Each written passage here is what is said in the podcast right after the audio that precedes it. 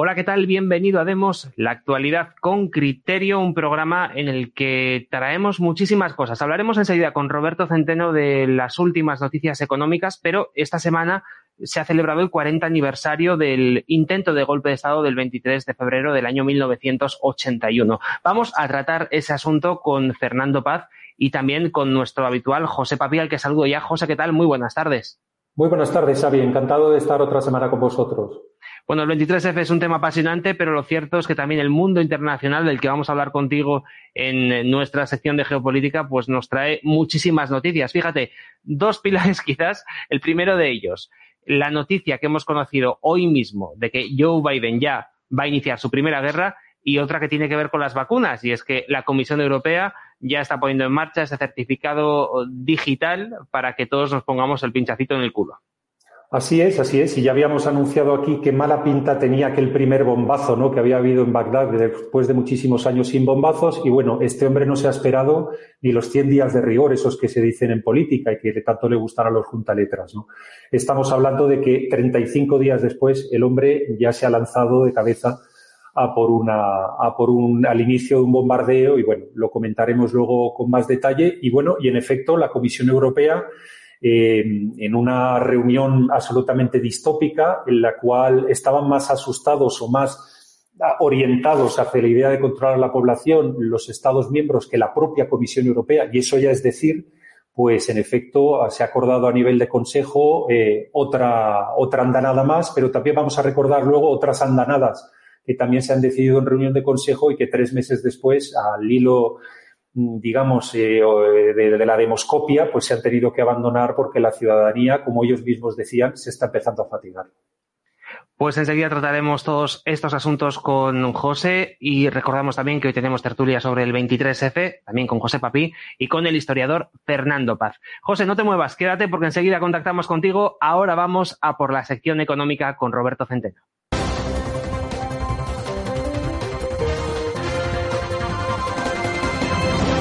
Pues arrancamos, como siempre, con la sección económica. Saludamos ya a nuestro compañero Roberto Centeno, nuestro economista de cabecera. Roberto, ¿qué tal? Muy buenas tardes. Muy buenas tardes.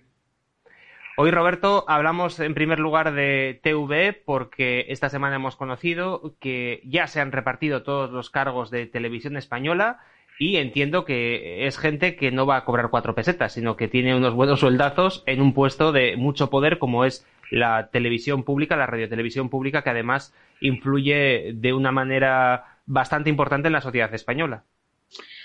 Efectivamente, efectivamente. Eh, verdaderamente esto es una demostración más, si es que se necesitara, pero luego comentaré más, muchas más cosas, eh, de la pérdida de valores, la pérdida del norte, del sur, del este y del oeste por parte del miserable de Casado. Fíjense ustedes eh, queridos amigos, que se han puesto de acuerdo en el reparto de puestos de televisión española unos tíos, Sánchez y Casado, Casado y Sánchez, eh, que no se han preocupado lo más mínimo por el bienestar del pueblo español. No han hecho ni una sola cosa que redunde en beneficio de los españoles. Pero eso sí, lo que redunda en beneficio suyo, enseguida se ponen de acuerdo. Y se acaban de poner de acuerdo en el reparto de puestos de televisión española, que no solo es los sueldazos que tú dices, que no solo es el coche oficial con chofer que no has dicho, pero que también, ¿eh? y que cuesta 100.000 100 euros al año porque los choferes de, televisión española cobran 40.000 euros al año. ¿eh? Bien. Es que además la parte más gorda con ser esto ya escandaloso, la parte más gorda y no suceder en ningún otro país del planeta, ¿eh? porque de cuando acá, por ejemplo, en la BBC ¿eh? o, en, la televisión francesa, ¿eh? se lo van a repartir los partidos. Eso no sucede en ningún sitio más que en España. Bien, lo más gordo son los contratos. Hay contratos multimillonarios de programas que son una mierda, por otra parte, pero que los cobran a precio de oro y como precisamente son una mierda y los cobran a precio de oro, las comisiones que se llevan son escandalosas. Es decir, que es una manera de enriquecerse. Y en eso o casualidad, sí se han puesto de acuerdo. ¿eh? Sí se han puesto de acuerdo. Pues eso es en lo que se ponen de acuerdo. Es decir, esta chusma canalla ¿eh? ¿eh? se ponen de acuerdo en, en eso, pero no se ponen de acuerdo en ninguna cosa que beneficie a los españoles. Y ahora vayamos, si les parece, a lo que ha ocurrido en el, em, la parte económica, si quieren, eh, me refiero más a ella, eh, en el, em, la moción de, eh, iba a decir moción de censura, no, la moción de censura no, el, la reunión del otro día de control al gobierno, de control por llamarlo de alguna manera. la propuesta económica más importante fue que va a dar 11.000 millones a las pymes, a los autónomos, a los de la adoración de María, a los otros y a los demás allá, porque hubo un conjunto que no definió. Ni definió cómo lo va a repartir, ni definió a cuántos lo va a repartir. No definió, por ejemplo, una cosa muy importante y que de llevarla a cabo sería eh, la quiebra de la banca española, es que quieren hacer unas quitas de los avales que se dieron eh, al principio de la pandemia. Bien, estas cuotas las han pagado los bancos, pero están avaladas por el gobierno. Pero, pero, si hay una quita, un 30% de la quita la pagan los bancos. Si los bancos tienen que pagar un 30% de las quitas, un sistema bancario como el nuestro, que está sentado al borde del abismo y con los pies colgando, ¿eh? llevaría a la quiebra del sistema bancario. Así de sencillo, así de fácil y así de dramático. Así que eh, no está claro que las, eh, los, las posibles quitas de avales entren en estos 11.000 millones de euros. Cifra que, por otro lado, señoras y señores, es el chocolate del loro. ¿Por qué digo que es el chocolate del loro? Bueno, porque es que este tío no lo dijeron después todas las emisoras que han visto ustedes, ¿eh? Que son eh, igual de canallas que ellos, ¿eh? hablaron de los 11.000 millones, pero no hablaron de que le han subido las subvenciones a OGT y comisiones obreras un 56%, agárrense ustedes, le han subido un 56% las subvenciones a OGT y comisiones obreras, porque estos sindicatos eh, de canallas, de traidores a, su, a sus trabajadores que deben proteger, se protegen a sí mismos, pero no protegen a sus trabajadores. Por eso la afiliación es tan baja. La afiliación ha caído hasta el 13%. Es la afiliación más baja de eh, toda Europa, pero eso a ellos les da igual, porque, mm, como decía uno de ellos, que se le escapó, dice, bueno, así somos menos a repartir y tocamos a más. Pues visto así, pues tienes razón. ¿eh? Bueno, pues esta chusma canalla, ¿eh? no después de que tenemos 6 millones de parados y no los 3,7 que dice eh, el INE falsamente.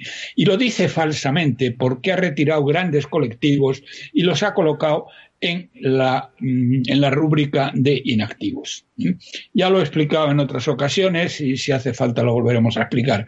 Pero lo cierto y verdad que la gente que está sin trabajo no son 3,7 sino 6 millones. Y con 6 millones de parados, estos canallas de UGT y comisiones obreras, estos hijos de Satanás, ¿eh? no han dicho esta boca es mía de crítica al gobierno. Todo lo contrario, todo lo contrario.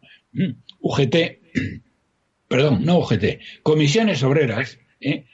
se ha deshecho en alabanzas en el buen hacer del gobierno. En el buen hacer del gobierno, señoras y señores, que ha hecho la peor gestión del mundo, del mundo, ¿eh? del mundo de la crisis sanitaria y la sigue haciendo.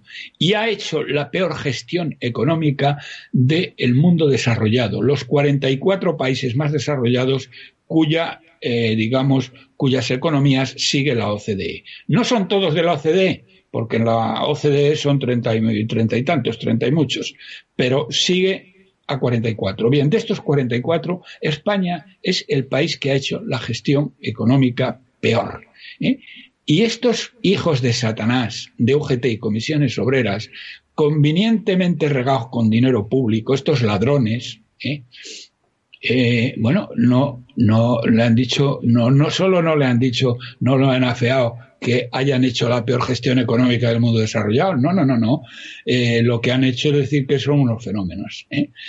Fíjense también que esto entra ya, ya casi, es que no hay adjetivos para la canallería de esta gente. Hay miles de eh, de vaya, no, a ver si me sale la palabra. Eh, bueno, de gente que está de los sindicatos en la sanidad. ¿Los delegados sindicales te refieres? Eh, exactamente, exactamente. Los delegados sindicales y similares que no trabajan. Es que hay miles. ¿Se pueden creer ustedes que estos hijos de su madre, estos hijos de Satanás, estos canallas, estos, eh, bueno, estos gusanos, ¿eh? no han ido ni uno a trabajar durante la pandemia.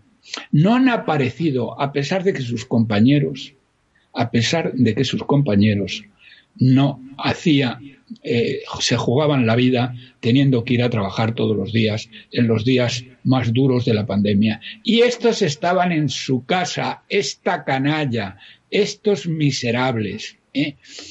De todas maneras, mm, para que sepa, estos son los que salen con la bata blanca, que es el único día que se la ponen, ¿eh? cuando dicen salen en la bata blanca haciendo huelgas diciendo con la salud no se juega.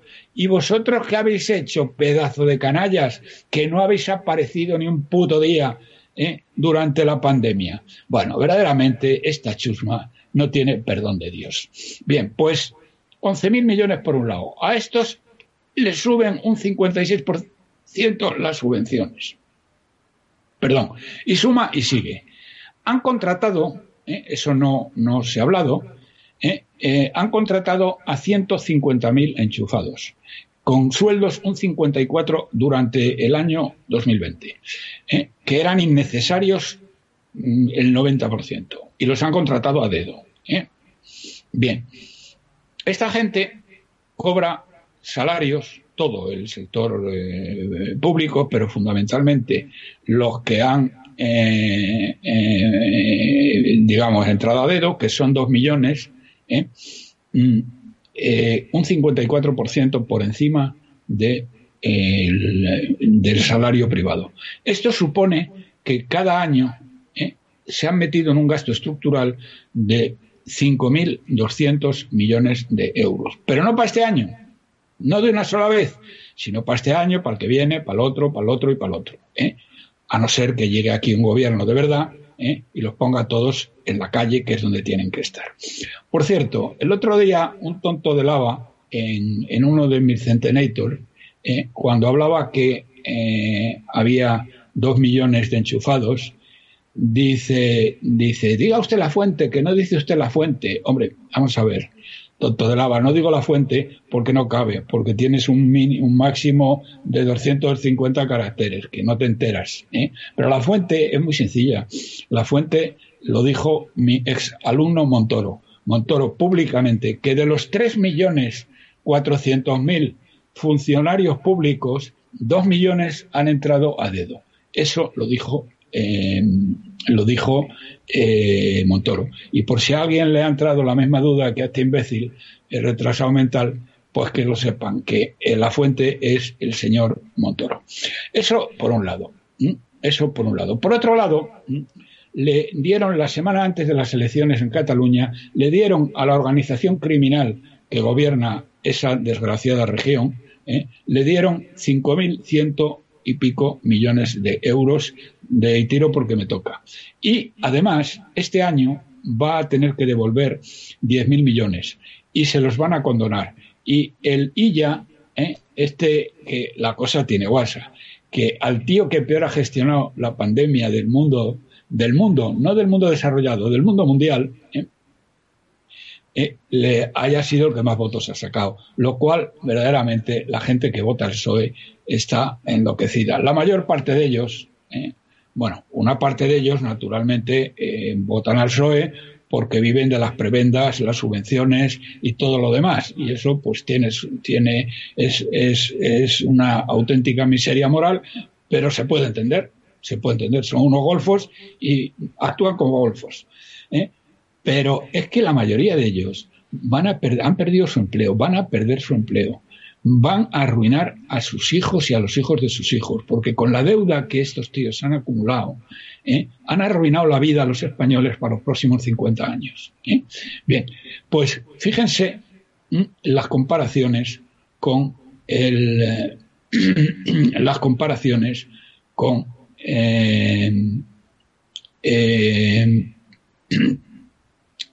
los 11.000 millones de los que estamos hablando, que ya veremos cómo se dan, a quién se dan y de qué manera, porque no se ha dicho ni pío, mientras que los otros millones de los que estoy hablando tienen un destinatario claro y transparente. El 56% de incremento de las subvenciones de UGT y comisiones obreras, ¿a quién van? Ahí no hay nada que preguntar, a UGT y a comisiones obreras. ¿eh? Los eh, 150.000 enchufados que han metido los 5.000 y pico millones, ¿a quién van? A los enchufados. ¿eh? A unos un poco más y a otros un poco menos. Bien. Los, eh, es decir, todo el dinero eh, que se ha dado a Cataluña, ¿a quién va? A la organización criminal. Porque me parece que antes no lo he dicho, me he quedado corto. Le dije que este año les va a condonar eh, y ya les ha prometido condonarles 10.000 millones. Pero el año que viene vencen otros 10.000, el siguiente otros 10.000, el otro otros 10.000. ¿eh? Y le ha prometido condonárselos también, hasta, hasta el total de la deuda, que son 80.000 millones. Les quiere condonar 80.000 millones de euros con el país en el caos y en la miseria más absoluta. Es de auténtica, de auténtica vergüenza. Pues eh, Roberto, ahí queda ese análisis. Como siempre, muchísimas gracias por haber estado con nosotros y nos vemos en siete días. Muy bien, gracias a vosotros.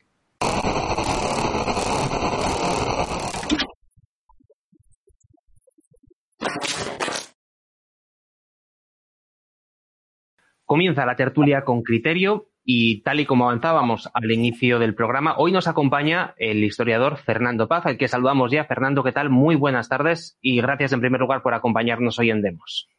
Muy buenas tardes. La verdad es que un placer estar con vosotros, lo digo en serio. Y también saludamos a José Papí, un clásico ya en nuestros programas. José, ¿qué tal? Muy buenas tardes. Muy buenas tardes. Encantado de estar en esta parte del programa y sobre todo de coincidir con mi admirado Fernando Paz. Hoy es un programa en el que también vamos a tratar cuestiones internacionales después de la tertulia, pero previamente hemos querido hablar del 23F, porque esta semana que cerramos hoy viernes eh, se ha cumplido el 40 aniversario de aquel intento de golpe de Estado que incluso 40 años después, Fernando, yo creo que nos ha dejado más sombras que luces, porque hay eh, muchísima gente que todavía piensa que fue el rey quien salvó la democracia y yo tengo mis serias dudas de que aquello fuera así. Bueno, a mí me da la impresión de que este tema en concreto es posiblemente el tema en el que hay una mayor distancia entre la versión oficial, a punto de estar de decir la mentira oficial, pero en fin, la versión oficial y lo que la gente cree. Eh, cuando hablamos de la gente, naturalmente estamos aludiendo a un sujeto eh, de muy difícil identificación, ¿no? La gente y tal, pero la gente, pues hay de todo. Hay mucha gente que no, a la que no le preocupan estas cosas y por tanto su opinión, digamos, que es menos relevante. Pero la gente que, las personas que se han acercado a este tema con un poquito de curiosidad, etcétera, yo creo que nadie cree que el rey salvará la democracia el 23 de febrero e incluso me consta que los que así lo sostienen en público lo hacen por razones de otro tipo, no porque realmente lo crean, sino porque creen que es políticamente conveniente, etcétera, ¿no? Yo creo que es un error. Yo creo que es un error sostener eso porque eso es ni más ni menos que entregarle el arma de la verdad a los enemigos de la nación. Y ya hemos visto cómo precisamente esta semana del 23 de febrero quienes han sostenido la versión real, la versión verdadera, pues desgraciadamente han sido Junts per Cataluña, Bildu, Esquerra Republicana, etcétera. Es, es, un error desde mi punto de vista, desde luego, eh, primero porque hay que defender la verdad histórica, la verdad de lo que pasó. Eso en primer lugar por honestidad intelectual, digamos, y en segundo lugar, porque lo considero un error político elemental. En último término, ¿qué le iba a pasar al monarca? Le iban a obligar a abdicar 40 años después si ya lo hizo hace siete. no tiene sentido porque no tiene ninguna repercusión.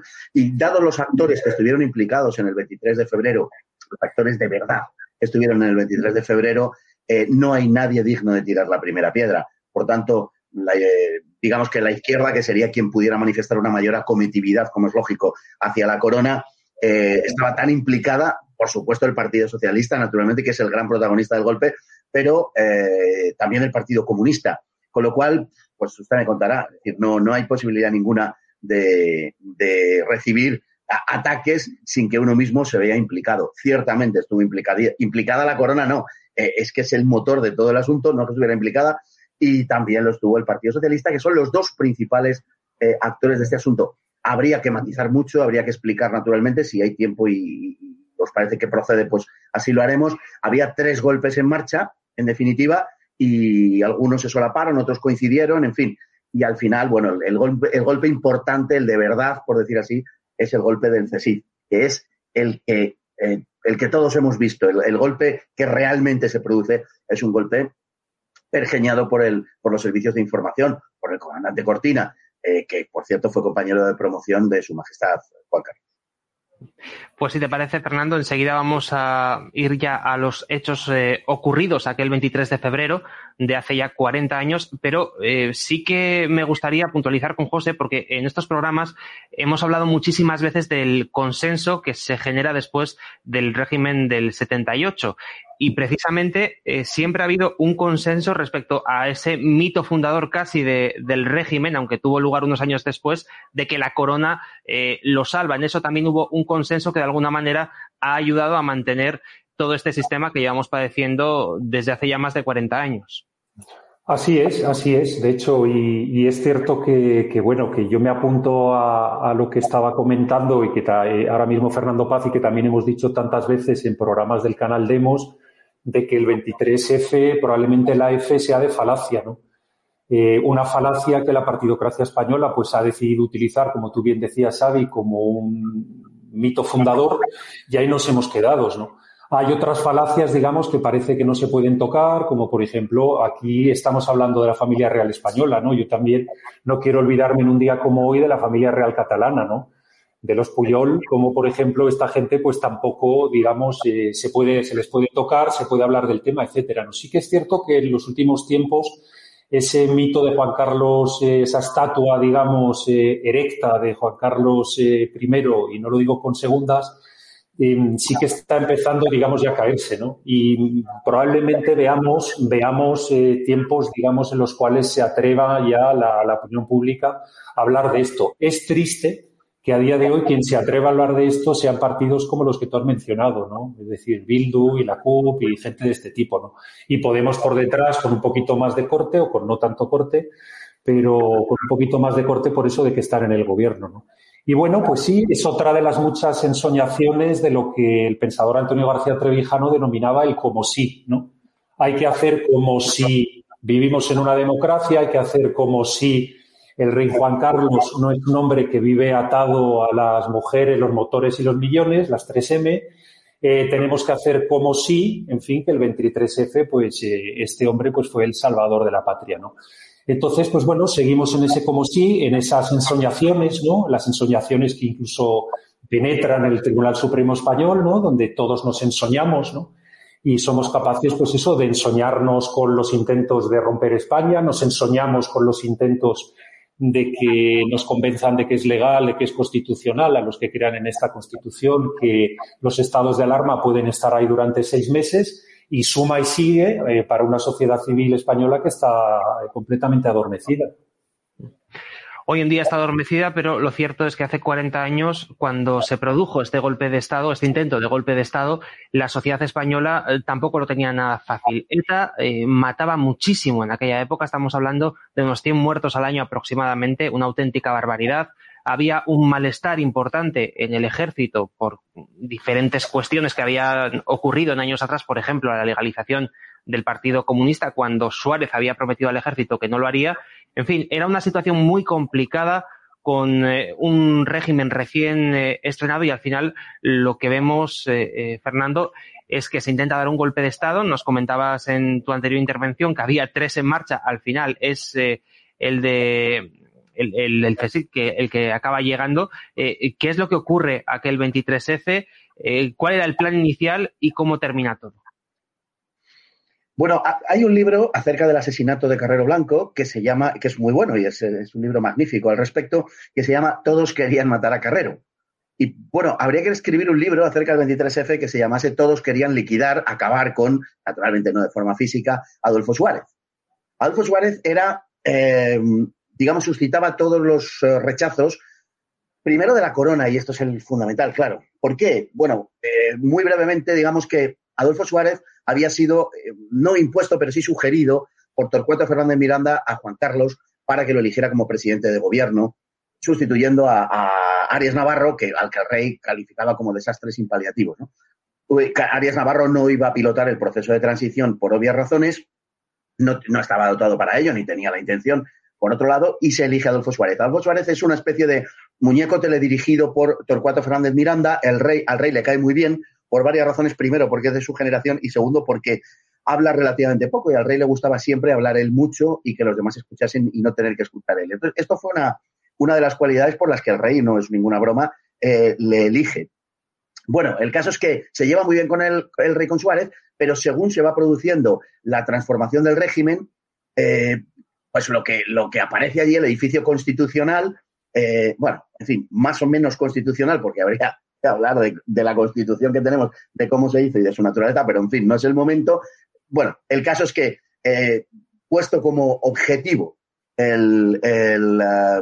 la creación de una monarquía constitucional, el rey va perdiendo poderes paulatinamente.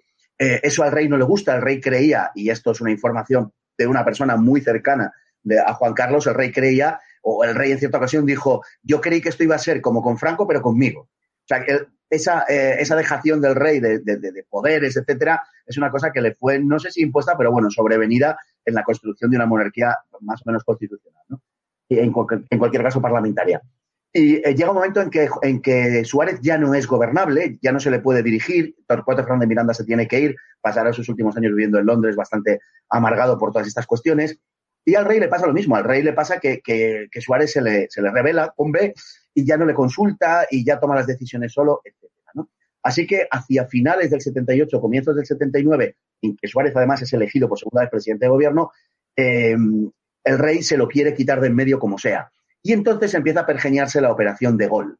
Bueno, hasta aquí por el lado de la corona. Y, si da tiempo contaremos qué es la operación de gol rápidamente. En primer lugar. En segundo lugar, eh, o sea, la corona se lo quiere quitar. El ejército se lo quiere quitar porque Suárez les da la promesa, les hace la promesa en septiembre de 1976 de que jamás legalizará el Partido Comunista. Esta promesa se la hace en presidencia de gobierno, delante de los tres ministros militares, de los jefes de Estado Mayor y de 30 oficial, de 30, perdón, generales y almirantes. Bueno, salen de allí vitoreando a Suárez, salen con una confianza ciega en Suárez y el 9 de abril del 77, el sábado Santo Rojo, en plenas vacaciones de Semana Santa, no estando nadie en sus cuarteles, en sus oficinas, en sus eh, sitios y sus posiciones, eh, Suárez legaliza el Partido Comunista. El sentimiento de traición que tiene el ejército en ese momento, que prácticamente era la única condición que le ponía Suárez para no interferir en el proceso eh, de, reformas, etcétera, la traición que siente el ejército, que siente un militar cuando se traiciona la palabra dada, es algo que produjo en, las filas militares un aborrecimiento que ya no cesó mientras Suárez prácticamente vivió, y en todo caso mientras fue presidente de gobierno. ¿no? Así que el ejército también lo quería liquidar. Y luego tenemos también, eh, bueno, el PSOE por obvias razones. El PSOE por acceder al poder, el PSOE llevó muy mal eh, haber perdido las elecciones de 1979, incluso Alfonso Guerra dijo aquella frase célebre de que el pueblo español se ha equivocado por haber votado a UCD en vez de al PSOE. Eh, la verdad es que Adolfo Suárez utilizó la televisión Prodomo Súa para hacer propaganda de su partido en su condición de presidente de gobierno. Fue unas elecciones eh, pelín raras, pero en fin, eh, y el Partido Socialista también se lo quería quitar de en medio, y la izquierda, por obvias razones. Y luego hay un tema no menor, que es el de los Estados Unidos. Estados Unidos tenía, la CIA tenía un contacto muy estrecho con el CSIC, muy, muy estrecho con el CSIC.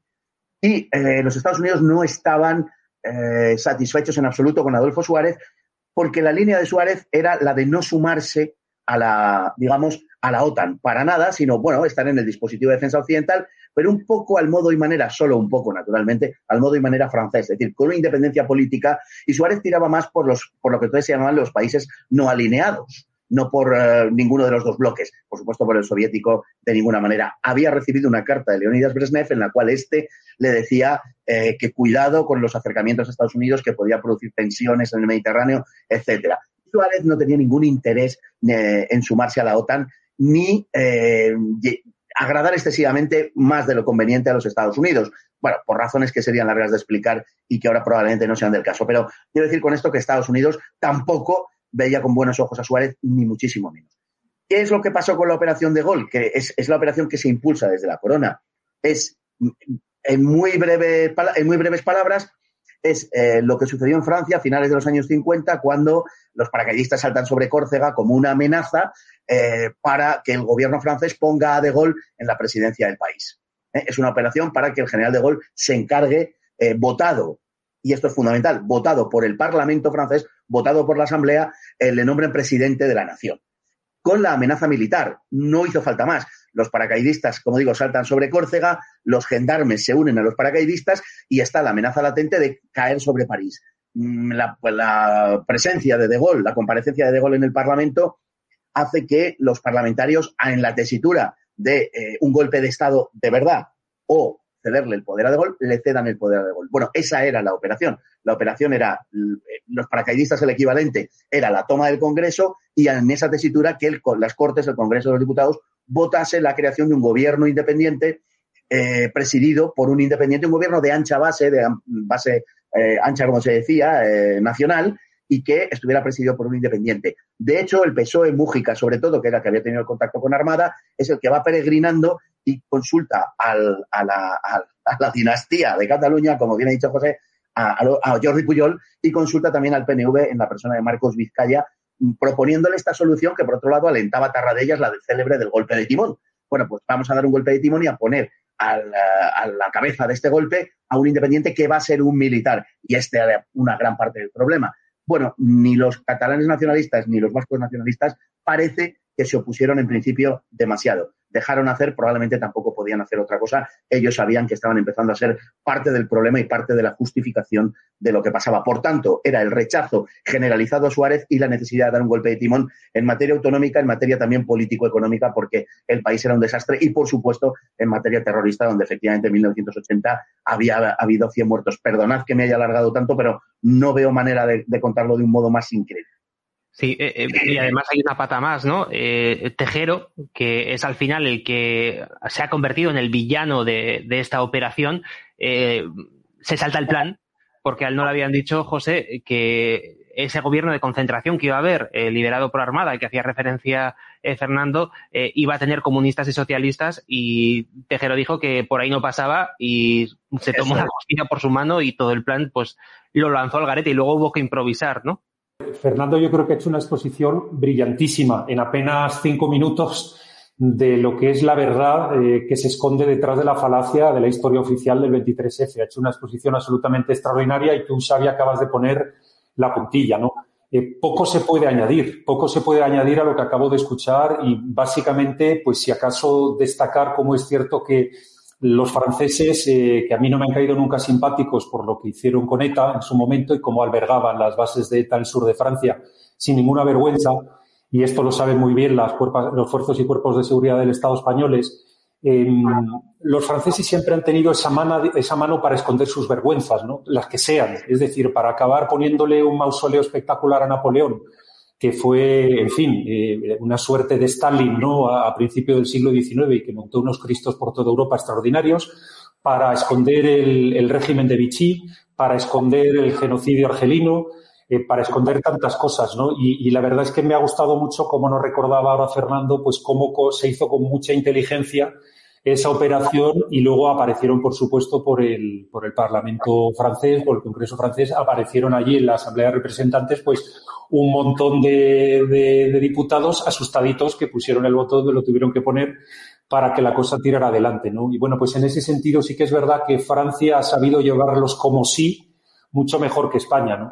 Entonces, pues bueno, desde que Rodríguez Zapatero se cargó el consenso, ese del 78, y abriendo todo el tema de la memoria histórica y demás historias, pues es verdad que ahora mismo estamos penetrando, digamos, ya en unas áreas que probablemente eh, no se están dando cuenta los propios, digamos, eh, pontífices del régimen que se están cargando el propio puente. Es decir, que están ellos mismos poniendo cargas debajo para que el puente se caiga. Lo que pasa es que, claro, con lo que cuentan es con una sociedad española que va a tirar hacia donde sea. Es decir, hablamos aquí muchas veces, ¿qué pasaría? si se abriera ahora un proceso constituyente en España, pues eh, probablemente la constitución española, vamos, la de Corea del Norte sería un chiste comparada con la que saldría aquí, ¿no? Habría el derecho a, a operarse las partes, el derecho al paisaje, el derecho a Dios sabe qué, y cualquier cosa que iría la gente allá añadiendo, ¿no? Como muchos derechos eh, que te vienen otorgados constitucionalmente, y bueno, pues harían ahí una lista de 750 artículos, y probablemente ahora mismo la sociedad española está en un momento en el cual esos pontífices, esos constructores de puentes del régimen que no se están dando cuenta de que se lo están cargando, jugando a este tipo de juegos con los que están jugando. A nosotros eso nos gusta. Lo que pasa es que al mismo tiempo qué importante es seguir con el trabajo de hacer triunfar determinadas tesis culturales, seguir en esa lucha. Y bueno, pues Fernando yo creo que es de esas personas con las cuales sí se podría hablar de esos temas que nunca se ven en YouTube porque te desmonetizan, te mm, echan de la plataforma, por no utilizar el anglicismo, y bueno, ¿en qué, ¿con qué poca gente se podría hablar del papel de la mujer en el Islam? ¿Con qué poca gente se podría hablar de insumisión de la sociedad civil, pero en serio? No insumisión de esa de quemar papeleras y de tal, insumisión en serio. ¿Con cuánta gente se podría hablar del genocidio, de los genocidios que hay en el mundo, como por ejemplo el, el, el uigur en China? Es decir, qué, complicado es decir la verdad, ¿no? Y no estar todo el rato en el como sí, no sea que me fastidie en el trabajo, que me fastidie con la familia, que me fastidie con los amigos del club de rotarios o del, o del club de regatas, en fin. Es una situación compleja la que estamos viviendo en España y bueno, ya ha llegado evidentemente ese tiempo, lo estaba diciendo Fernando, de que hablemos del 23F, pero no con la F de falacia, sino con la F de, en fin, de febrero y ya está, ¿no? De contar la verdad y se acabó, ¿no? Entonces, bueno, os devuelvo, os devuelvo el balón para no extenderme y de nuevo felicitar a Fernando por ese resumen, esa clase magistral en, en apenas cinco minutos donde no se pueden poner más puntos sobre las IES. A modo de conclusión, igual, Fernando, eh, comentaba yo que, que, Tejero no quiso eh, seguir ese plan que estaba previamente ya confeccionado y fue quien les obligó a todas las personas que habían montado este golpe a improvisar. A modo de conclusión, ¿cómo terminó todo? Porque al final, incluso en el propio juicio, eh, las cosas no quedaron nada claras, se intentó tapar todo muy rápidamente y a día de hoy todavía tenemos que soportar homenajes como el del pasado día 23 en el Congreso a, no sé qué héroe del 23 bueno, efectivamente. Yo, el otro día comenzaba una comparecencia en el tono televisión hablando, diciendo que había echado de menos en la conmemoración la presencia de la persona que había abortado el 23F, la persona que había hecho fracasar el golpe, que es una persona ya mayor, que es una persona que hace tiempo que no desempeña sus funciones y que se llamaba Antonio Tejero Molina. Porque Antonio Tejero fue la persona que hizo fracasar, que hizo descarrilar el golpe. Y fue porque eh, Tejero, que al final era un mandado, no era el líder del golpe como algunas eh, en fin, como hay gente que sigue diciendo, porque interesa eh, vender el fantasma del golpe ultraderechista, involucionista contra la joven democracia naciente que ha servido para eh, asentar ese principio fundacional al que os referíais antes con, tanta exactitud, ¿no? Porque realmente es así. Tejero, cuando le presenta la lista del general Armada, y ve efectivamente que hay un gobierno del Partido Socialista que es el gran muñidor del golpe, el gran muñidor político del golpe, el PSOE es un golpe de la monarquía y del PSOE, es un golpe del régimen puro. Es que estamos ante un autogolpe. Es un golpe, no es un golpe de Estado, es un golpe de reconducción del régimen. No va contra el régimen, va a favor del régimen. Es un golpe democrático. Es que cuando el rey democrático entiende por democracia lo que entiende el régimen por democracia, claro. Eh, eh, y entonces Tejero se da cuenta de que se la han colado, de que ese golpe no es el suyo, por decirlo así, de que él no está en eso, evidentemente. No está en dar ese golpe para eh, hacer ministros a los socialistas e incluso a dos comunistas, Ramón Tamames y Jordi Soletura. Claro, él se queda absolutamente espantado y dice, yo no sigo con esto, pero ¿esto qué es? ¿no?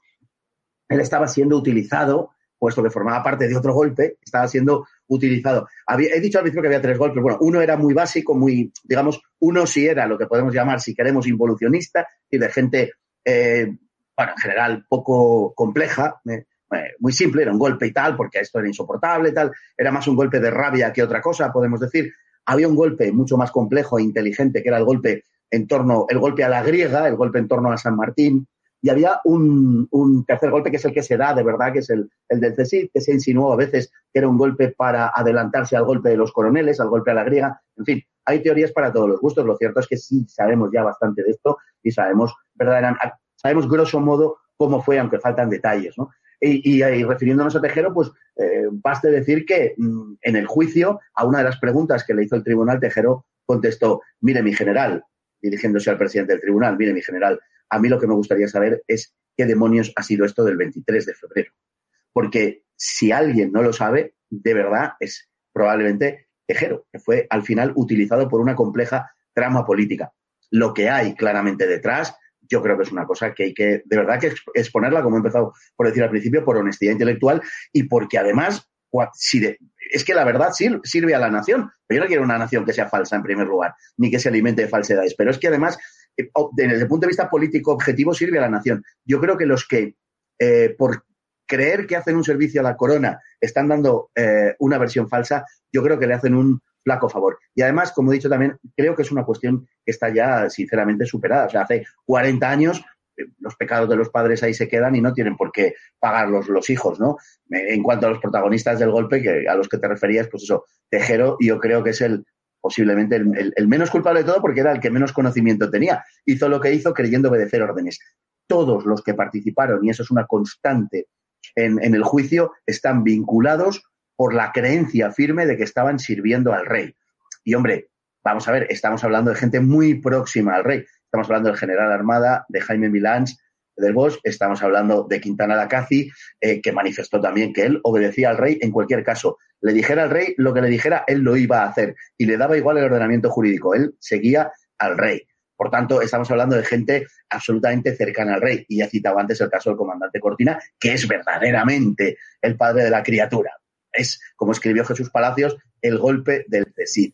Y es compañero de promoción y una persona muy cercana al rey. Y es más, en sus contactos con eh, políticos. El caso de Ignacio Sotelo es uno muy significado, pero eh, en, general, en los contactos que mantenía con, los políticos, él siempre hacía valer esa condición de su cercanía a la corona. Obviamente, eh, ni todos los militares pueden creer porque sí que están obedeciendo al rey o que están siguiendo las órdenes del rey, ni desde luego el, como digo, el, el, el Merlín de todo esto, que era, que era Cortina, hablaba en nombre del rey porque sí o porque a él le daba la gana, porque eso le hubiera podido costar ciertamente muy caro y tenía unas conexiones, como digo, de una enorme importancia. Por tanto, los protagonistas son los que son, el aliento del golpe es el que es y pretender que el rey salvó no sé qué, pues eh, es absolutamente irreal. El rey fue quien lo alentó y quien, descarrilado por esa acción de Tejero, eh, pues tuvo que dar marcha atrás y, bueno, reconducir todo aquello. Y creo que esa es la realidad histórica, como digo, de la que sabemos casi todo. Faltan detalles, muchos, muchos detalles. Faltan muchas cosas por saber, pero el esqueleto del relato está ahí. Decíamos al inicio de, esta tertulia que era uno de los mitos fundadores, que además vino muy bien también para eh, justificar la no ruptura democrática que defendió en su día Antonio García Trevijano, porque el Partido Comunista, que en última instancia eh, era el que estaba más a favor, José, de, aquella ruptura que, pudo producirse, eh, dijo que al final entraba en la ventanilla pues porque había ruido de sables y este golpe de estado pues de alguna manera le sirvió también para justificar la entrada a, este régimen que padecemos desde hace 40 años. Desde luego, desde luego, y sobre todo un régimen, digamos, que a toda la gente que viene con buenas intenciones la acaba convirtiendo en eso, en un apesebrado de las subvenciones en un apesebrado de, las listas de partido y en un apesebrado, en fin, de, lo que estamos viendo en España, ¿no? De esta descomposición, de esta descomposición que ya está empezando. Evidentemente, cuando la enfermedad, el cáncer empieza, eh, hay mucha gente, pues eso, que, que, en fin, el dolor de cabeza se te pasa cuando te tomas la medicación o te vas a pasear al campo y te sientes mejor un par de días y tal, pero eh, hemos iniciado ya, digamos, el, el lento, lamentablemente, proceso de descomposición del régimen del 78.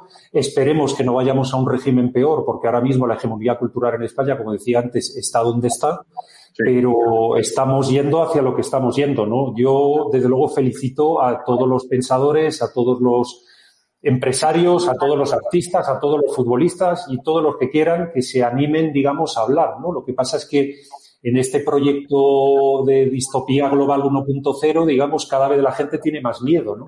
De abrir la boca, no sea que le pase algo, no sea que le señalen, no sea, como también lo sufrió Fernando Paz en sus propias carnes, te lancen una campaña donde te acusan de cualquier San Benito, el primero que les venga a la cabeza. Y bueno, yo me acordaba de Donald Trump, eh, que esto se ha estado viendo en la televisión norteamericana en los últimos días, ¿no? Porque ha acabado apareciendo en el, eh, pues no recuerdo si en el Senado o en el Congreso, alguna de las cámaras de allí, no lo recuerdo bien ahora, pero básicamente como le hicieron unos cortes a Trump en una de sus declaraciones, ¿no?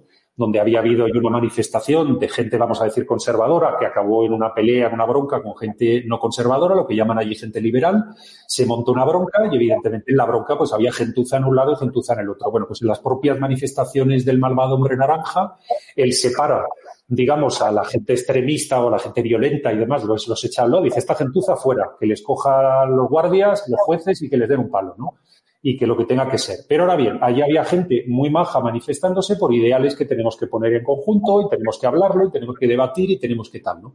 Y bueno, eh, le hacen cortes y a partir de hacerle esos cortes, pues eso, básicamente el tío, pues bueno, le había puesto una escopeta en la mano a unos nazis, ¿no? Para que dispararan ahí unos pobres manifestantes encantadores que estaban allí paseándose, ¿no? Y bueno, eh, eh, como ahora mismo el mundo de la prensa, salvo cuatro o cinco honrosas excepciones en España, básicamente está en este mundo, está en este mundo de que te voy a rear ahora 20 tweets en la cabeza, que te voy a poner, te voy a poner, te voy a dejar tibio, pues bueno, eh, qué difícil es encontrar a la gente que tenga ganas de hablar, ¿no? Y qué complicado es el seguir siendo sociedad civil en España. En la sociedad civil tú puedes defender que los hospitales sean públicos, que sean privados, o que tú quieres el régimen de Corea del Norte, o que tú quieres una república constitucional, ¿no? Lo que tú quieras, lo puedes defender. El problema ahora es que el San Benito te lo ponen enseguida, te ponen aquí la estrellita, y bueno, ya sabemos que nos van a poner ahora, que eso ya lo, lo sabemos desde hace un, un par de días, una estrellita de vacunados, ¿no? Y bueno, en eso, en eso estamos, amigos. Pues eh, si os parece, vamos a dejar aquí el 23F y antes de finalizar, teniendo en cuenta que hoy tenemos con nosotros a Fernando Paz, sí que me gustaría eh, tratar una noticia internacional que hemos conocido hoy mismo, este mismo viernes, eh, que tiene que ver también con Donald Trump, al que mencionaba José hace unos instantes, porque recordamos que los cuatro años que ha estado Donald Trump en la Casa Blanca, Estados Unidos no ha iniciado ninguna guerra. Joe Biden lleva muy poquito tiempo y hoy conocíamos esta noticia, Estados Unidos bombardea a milicias pro-Irán en Siria en el primer ataque ordenado por Joe Biden. La embajada de Estados Unidos en Bagdad fue objeto este lunes de un ataque cuando impactaron en el exterior de sus instalaciones en plena zona verde dos cohetes tipo Katyusha. Pues eh, Fernando, sí que me gustaría pedirte eh, un pequeño, una pequeña intervención sobre este tema, porque se ha marchado ya el malvado hombre naranja al que antes hacía referencia José, y tenemos al abuelito bonachón y ya empieza a pegar tiros. Sí, bueno, el caso de Trump es un caso claro. Desde la presidencia de Carter no había ningún presidente norteamericano, estadounidense, que hubiera eh, tenido tan poca iniciativa bélica fuera de sus fronteras, ¿no? Eh, yo me he equivocado porque dije que a los tres meses iba Biden a atacar a alguien, ¿no? Y, no han sido tres meses, han sido 35 días, algo así, ¿no? Y bueno, hay una larga tradición, por un lado, eh, yo creo que conocida de todos, del Partido Demócrata como un partido intervencionista, como un partido belicista, es el partido mm, de Wilson en la Primera Guerra Mundial, de Roosevelt en la Segunda Guerra Mundial, de Truman en la Guerra de Corea, de Kennedy en la Guerra de Vietnam y así sucesivamente. Es decir, todas las grandes guerras en las que Estados Unidos han ido de la mano del Partido Demócrata. Hay una tradición, por el contrario, en el Partido Republicano de aislacionismo y en el caso de Donald Trump concretamente, que indudablemente es una mutación, no es el Partido Republicano que se presentará por sus filas, pero es otra cosa bastante distinto. Pues lo mismo, recoge esa tradición de mirar más bien hacia América que hacia, hacia otras partes del mundo, digamos, y en ese sentido es mucho menos belicista y mucho menos intervencionista. Naturalmente, lo primero no se le ha reconocido y jamás se hará a Donald Trump, y lo segundo, pues, eh, en fin, se pondrá sordina eh, y, bueno, se intentará explicar como que, eh, en fin, ha habido una provocación, un ataque norteamericano, o en todo caso el objetivo era justo, ¿no?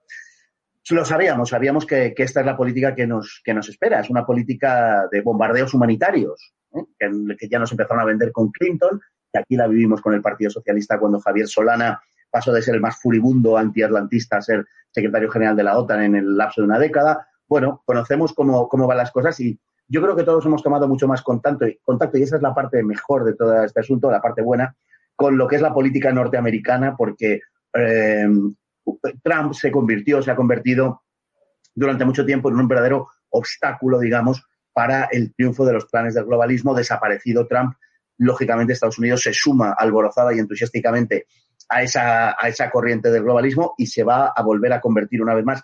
Y creo que esta vez con, todavía con más eh, énfasis en el gendarme del mundo.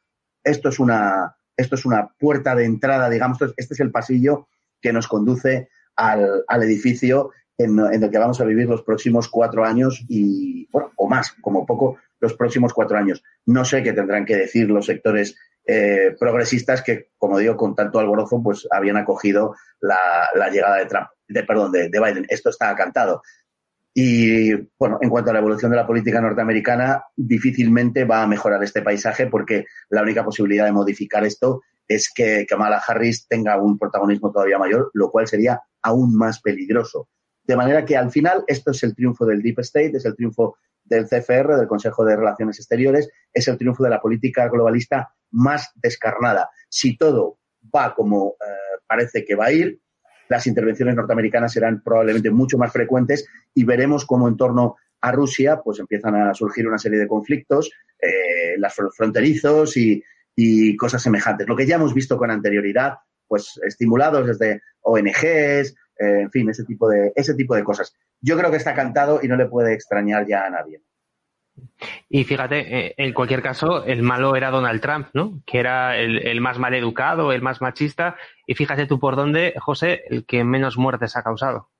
Desde luego no, y además ahora mismo el mundo globalista eh, le ha echado la culpa a Trump de este ataque ha dicho que como se le lanzaron el misil a Soleimani, si me acuerdo bien del nombre, al general este eh, iraní, pues que la culpa en el fondo es de Trump, es decir, el fantasma del malvado hombre naranja y sigue, ¿no? Van a tener que hacer algún tipo de, de, serie, ¿no? Tipo los, los Simpson o algo, ¿no? Ya colocando ahí un malvado hombre naranja y ver qué es lo que, qué es lo que ocurre, ¿no? El problema que tiene con el malvado hombre naranja es que lo que no se acaba filtrando aquí en la prensa europea y sobre todo en la opinión pública europea es que el apoyo que tiene Trump dentro del Partido Demócrata es todavía enorme.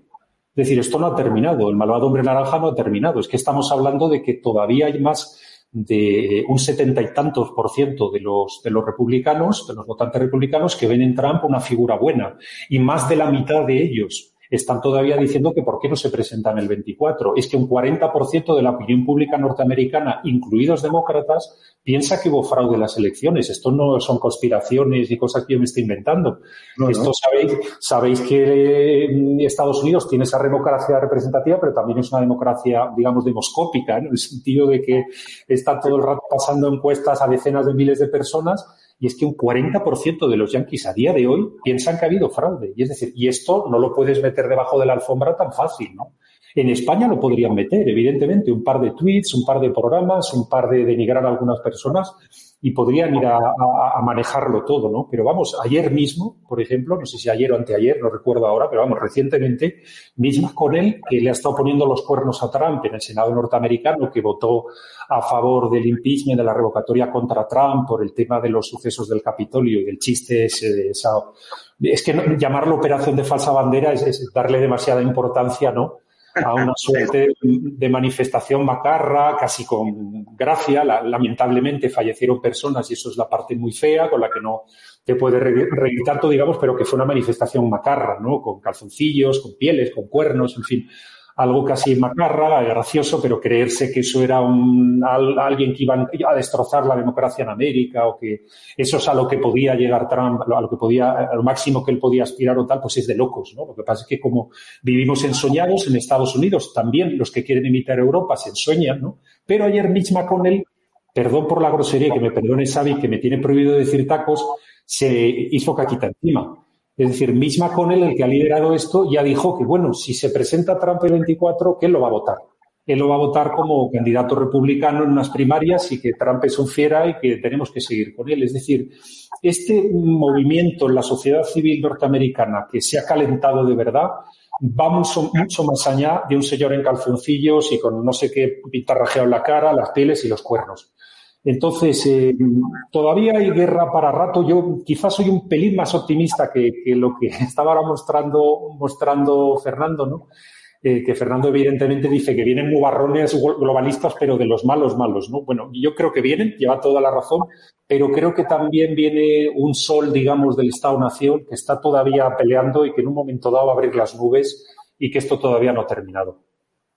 Pues con ese yo no quiero dejar pasar la oportunidad, si me permites, de a, lo, que ha dicho José. ¿eh? O sea, absolutamente. Eh, estoy en que viene lo que viene, pero, pero sí, sí, tengo esperanza y creo que hay una reacción en el horizonte y coincido totalmente además con el análisis que ha hecho de, la situación norteamericana, de la, la bufonada ¿eh? de, aquello y con las posibilidades de Donald Trump y si no él, porque a lo mejor, que también puede ser, desvíe sus energías hacia los medios de comunicación, hacia la creación de, de, una gran, gran plataforma mediática, que puede ser, ¿eh? cuidado, pero quien le sustituya o quien le suceda, ¿no?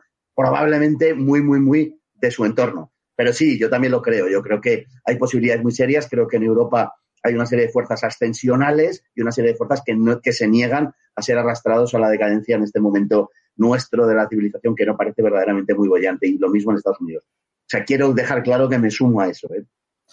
Pues con ese halo de esperanza nos quedamos para cerrar esta tertulia que ha sido tan interesante. Muchísimas gracias, Fernando Paz, por haber estado con nosotros. Ha sido un placer y ya sabes que hemos Paz estás invitado. Cuando quieras puedes volver. Aquí estamos con los brazos abiertos y no quiero terminar tampoco sin recordar que todos los días a las nueve de la noche en el Toro tenéis la inmensa minoría, el programa que presenta Fernando Paz, eh, pues para dar voz precisamente, Fernando, a esa inmensa minoría que, gracias a Dios, cada vez es más creciente.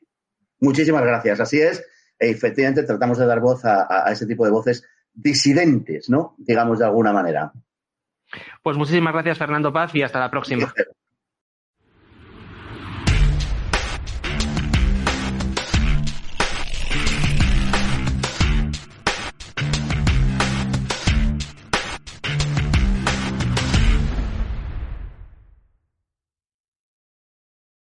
Pues abrimos página internacional y una vez más hablamos de las vacunas porque eh, hemos sabido que la Comisión Europea ya está preparando ese certificado digital de vacunación que nos va a otorgar derechos y aquellas personas que no quieran darse el pinchazo, José, eh, pues no van a poder viajar ni hacer otro montón de cosas.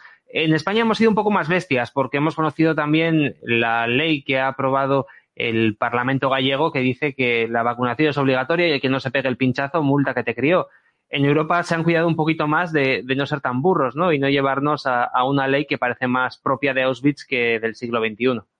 Desde luego, y hemos expuesto, querido Xavi, en, programas anteriores, diferentes compañeros, recuerdo que Vicente Ferrer lo destacó bastante, como además es esto algo que, conforme a la Declaración Universal de los Derechos Humanos, hay ahí, digamos, una disposición ahí en un lado, un convenio en un lado, que prohíbe esto, ¿no? Los tratamientos médicos obligatorios sobre las personas, ¿no? Y sobre todo en un momento en el cual hemos leído como el tema del COVID-19 en la propia revista de Lancet no se considera como una pandemia, sino como una epidemia. En fin, em, seguimos, seguimos en ese proyecto de distopía global 1.0 eh, y la Comisión Europea, eh, pues bueno, en la reunión que tiene de, con los eh, de consejo, pues allí se hacen todos un lío. Es decir, estaban más interesados en ese certificado de vacunación, ese certificado, certificado digital de vacunación, estaban más interesados los Estados miembros que la propia Comisión Europea. Y eso ya es decir, ¿no? La propia Comisión Europea les tuvo que recordar que, bueno, que el objetivo era mm, que la operación Bikini, el verano, la operación económica del verano, digamos, no se perdiera completamente. Que claro, que si estamos hablando a que solo van a poder viajar los que tengan ese certificado digital eh, eh, de vacunación y el al ritmo al que van las vacunaciones es tan bajo, pues lo que nos estamos encontrando es que lo que estamos diciendo es vamos a seguir implotando la economía eh, durante más tiempo, ¿no? Y seguimos, digamos, instalados en ese falso dilema, ¿no? que se ha puesto de economía o, muertos o ese falso dilema que se dice de que solo cabe la vacuna y ya nadie sigue hablando de los tratamientos terapéuticos del virus o lo que sea. Entonces es una situación triste. Eh, ahora mismo, pues bueno, eh, han lanzado otra andanada de va a ser obligatorio no sé qué, no sé cuánto, pero yo le quiero recordar a todos nuestros seguidores, gente inteligente, como ya ofrecimos ese criterio de que hace unos meses también lanzaron otra andanada y eran las recomendaciones del Consejo para los viajes. Y es que la propia Comisión Europea ha tenido que dar una palmadita, porque claro, Bofetón no le va a dar una palmadita a Alemania, no solo a Alemania, sino que también se la ha dado a Bélgica, se la ha dado a Hungría, se la ha dado a los tres miembros nórdicos de la Unión Europea, los tres estados miembros nórdicos de la Unión Europea, Suecia, Finlandia y Dinamarca, donde les han dicho, oye, que habíamos hablado primero que teníamos un enfoque regional, que Europa se dividía en regiones y que luego en cuanto estuviera una región en colorcito verde porque había tanto número de contagios y tanto número de muertos o lo que fuera, pues en ese momento ya podías viajar de una región a otra de Europa sin ningún tipo de cortapisa. Y estos tres países desde luego siguen sin obedecer eso. Entonces, la propia Comisión Europea que lanzaba esta andanada de ya tenemos un régimen común que no ha funcionado, evidentemente, porque la propia eh, Alemania, que es la dueña del circo europeo, se atreve a, desdecirse de lo que le gustaba hace tres meses. Ahora mismo Alemania dice que vive las vacunas y probablemente dentro de tres meses, cuando se vea que hay muchas cosas poco realistas sobre la mesa, a lo mejor se desdigan también de ello. En la reunión de consejo se hablaba de una fatiga, ¿no? Una fatiga con el tema del COVID y que la ciudadanía estaba fatigada con el COVID. Yo creo que lo que estamos es en una trampa, o por seguir utilizando una F. Pues estamos en la falacia de, cómo se ha abordado el COVID. Es decir, las medidas realistas, las medidas serias, las medidas, digamos, que protegen la economía y protegen a la población vulnerable y que dejan que Europa siga viviendo tranquilamente, pues claro, le han ido cogiendo el gusto, le han ido cogiendo el gusto y la verdad es que para mí, para mí personalmente fue espectacular ver que venía más sentido común de la Comisión Europea que de los Estados miembros. Incluso, incluso el galán del Eliseo, eh, Macron, que últimamente, pues el hombre se está atreviendo a más cosas, como ya comentábamos en otras semanas, con, por ejemplo, la proposición de ley que tiene para intentar, digamos, que el islamismo no penetre en todos lados de la sociedad francesa, cosa que lo tiene muy complicado, pero que lo está intentando. Eh, eh, él fue de los pocos que sí se alzó y dijo, pero vamos a ver, pero, pero, pero que esto que estamos diciendo es cargarnos la operación bikini, cargarnos la economía ya para todo el año, etcétera, etcétera, ¿no? Vamos a tratar de darle un poquito de sensatez a esto, ¿no? De momento ahí se ha quedado una nueva andanada, esperemos que la nueva andanada no camine, ¿por qué? Pues porque, como tú decías, Xavi, si quieres, me quieres hacer una valoración a esta primera intervención, te devuelvo la palabra, porque ahora mismo la sociedad civil está empezando a protestar también. Estamos todo el rato mostrando en estos programas cómo hay esa batalla épica, digamos, en en la, sociedad occidental ahora mismo, en la cual los globalistas quieren imponer y en paralelo se ve como la sociedad civil, desde luego no en España, pero en otros sitios, esta es una sección internacional, si da de cuando en cuando una dentellada o si de cuando en cuando monta un follón. Porque fíjate, es que además estamos hablando de una cosa muy seria. Estamos hablando de una vacuna eh, que no está para nada bien testeada, porque ha habido muy poquito tiempo, no porque quien la haya hecho sea un necio, que eso quizás también, pero sin entrar en eso, vamos, han tenido muy poquito tiempo, por lo tanto, eh, es muy complicado eh, controlar los efectos secundarios que pueden haber con una vacuna de estas características. Y además, otra más, José, que eso de, de dejar que el Estado te meta en tu cuerpo lo que él quiera cada cierto tiempo es abrir una ventana muy peligrosa que nos puede llevar eh, a unos disgustos muy, muy importantes. Y es que además tenemos un precedente histórico. Si en la Declaración Universal de los Derechos Humanos eh, precisamente está el artículo al que tú antes hacías referencia, que a nadie se le puede obligar a recibir un tratamiento médico determinado, es por algo. Y además aquello se hizo después de una experiencia histórica eh, que es mejor olvidar. O por lo menos no repetir. Olvidar, pero no repetir. Desde luego, no, y, no viene exactamente en un artículo, sino en un convenio que creo recordar que se llama el convenio de Siracusa. Está, digamos, ahí pegadita a, ese convenio, a la Declaración de los Derechos Humanos. Pero, en efecto, eh, eh, vamos a ver, es que nos estamos encontrando que, en fin, ha habido ahora mismo, eh, de Prada ha sacado un artículo hace poco que llamaba Pfizer una timoteca, ¿no? Es que ahora mismo la timoteca, los de la timoteca, como ven que no funciona la vacuna, ya están diciendo que es que si te pinchas tres veces, pues entonces sí funciona. Es decir, una no. Y no vale para no sé cuántas variantes, ¿no? De, las que van saliendo por todo el mundo de un virus que seguro que no es chino. Eh, pero sí, las variantes sí son de diferentes países, sudafricanas, británicas o lo que sea, ¿no? Que seguimos también en este cachondeo, en esta bufonada. Entonces, eh, ahora mismo Pfizer ya dice que es que son tres dosis.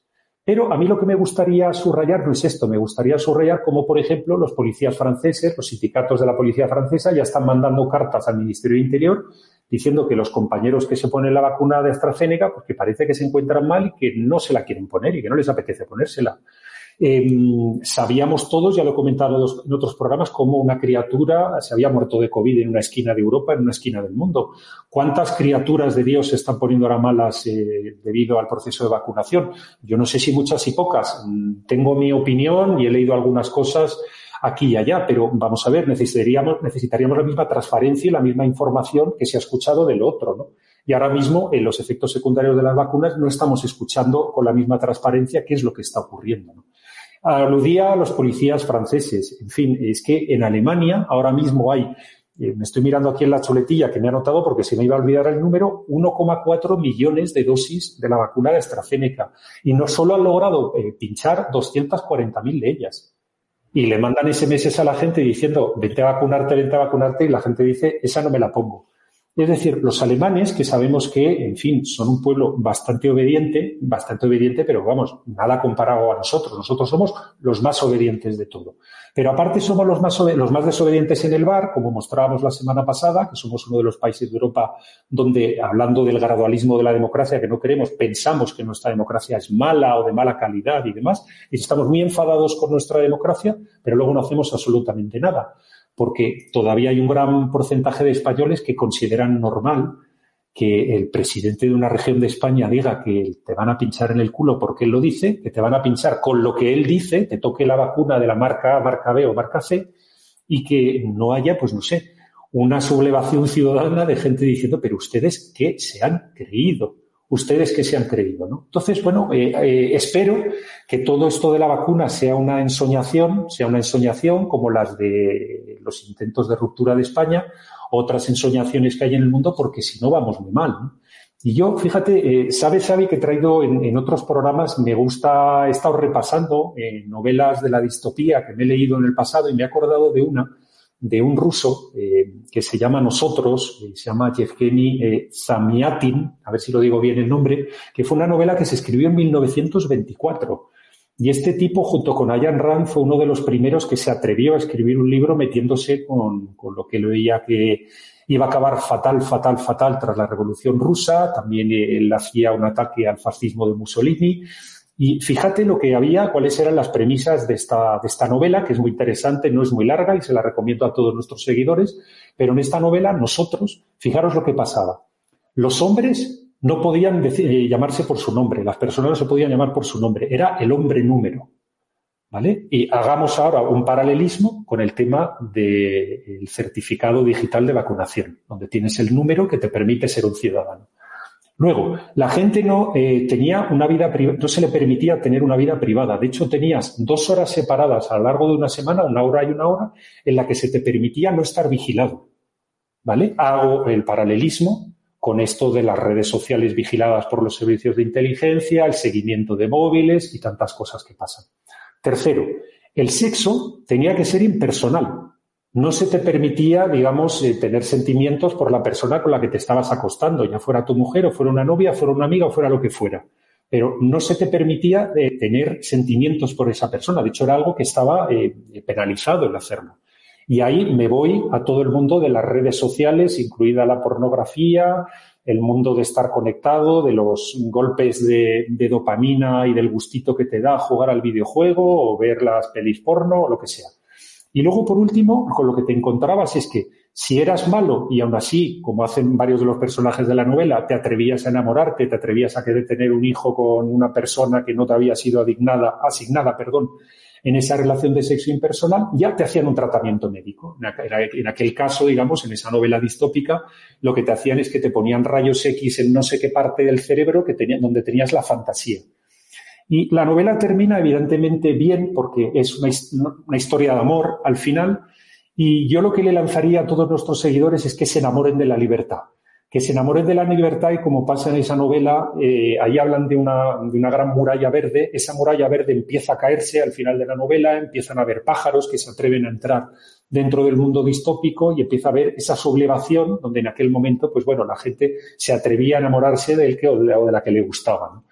Y eh, yo lo que le pido a nuestros seguidores es que se enamoren de la libertad, porque o nos enamoramos de la libertad, o lo que decía Zamiatín en la novela Está Nosotros, pues es nada comparado con lo que nos está pasando. Y de verdad que he tomado cuatro de los pilares básicos de la novela distópica y le he hecho una analogía con lo que tenemos ahora. Xavi, ahí te lo dejo. Pues con ese último mensaje nos vamos a quedar. Enamórense ustedes de la libertad. Muchísimas gracias, José, por haber estado con nosotros. Nos vemos en siete días. Un placer, cuando queráis. Y a ti que nos estás viendo, te recuerdo que puedes seguirnos en todas nuestras redes sociales, en Facebook, en Twitter, en YouTube, eh, en todas en las que estamos. Te invitamos también a que formes parte de Demos, a que te asocies, a que formes parte de este proyecto para eh, conseguir la libertad, para conseguir un sistema democrático en España. Y también mm, te invitamos a que nos hagas pequeñas aportaciones a través de Patreon o uniéndote a este canal de YouTube, porque eh, con ese dinero conseguimos que todas las semanas puedan llegar estos programas a vuestras casas. Antes de finalizar, como siempre, te recuerdo que busques la verdad por ti mismo, que no creas nada de lo que escuches en televisión, que no creas nada de lo que puedas leer en los periódicos. Busca la verdad por ti. No nos creas ni siquiera nosotros. Volvemos el próximo lunes, como siempre, con más criterios. España está a punto de colapsar. Sus políticos la están destruyendo y esto solo lo puedes parar tú.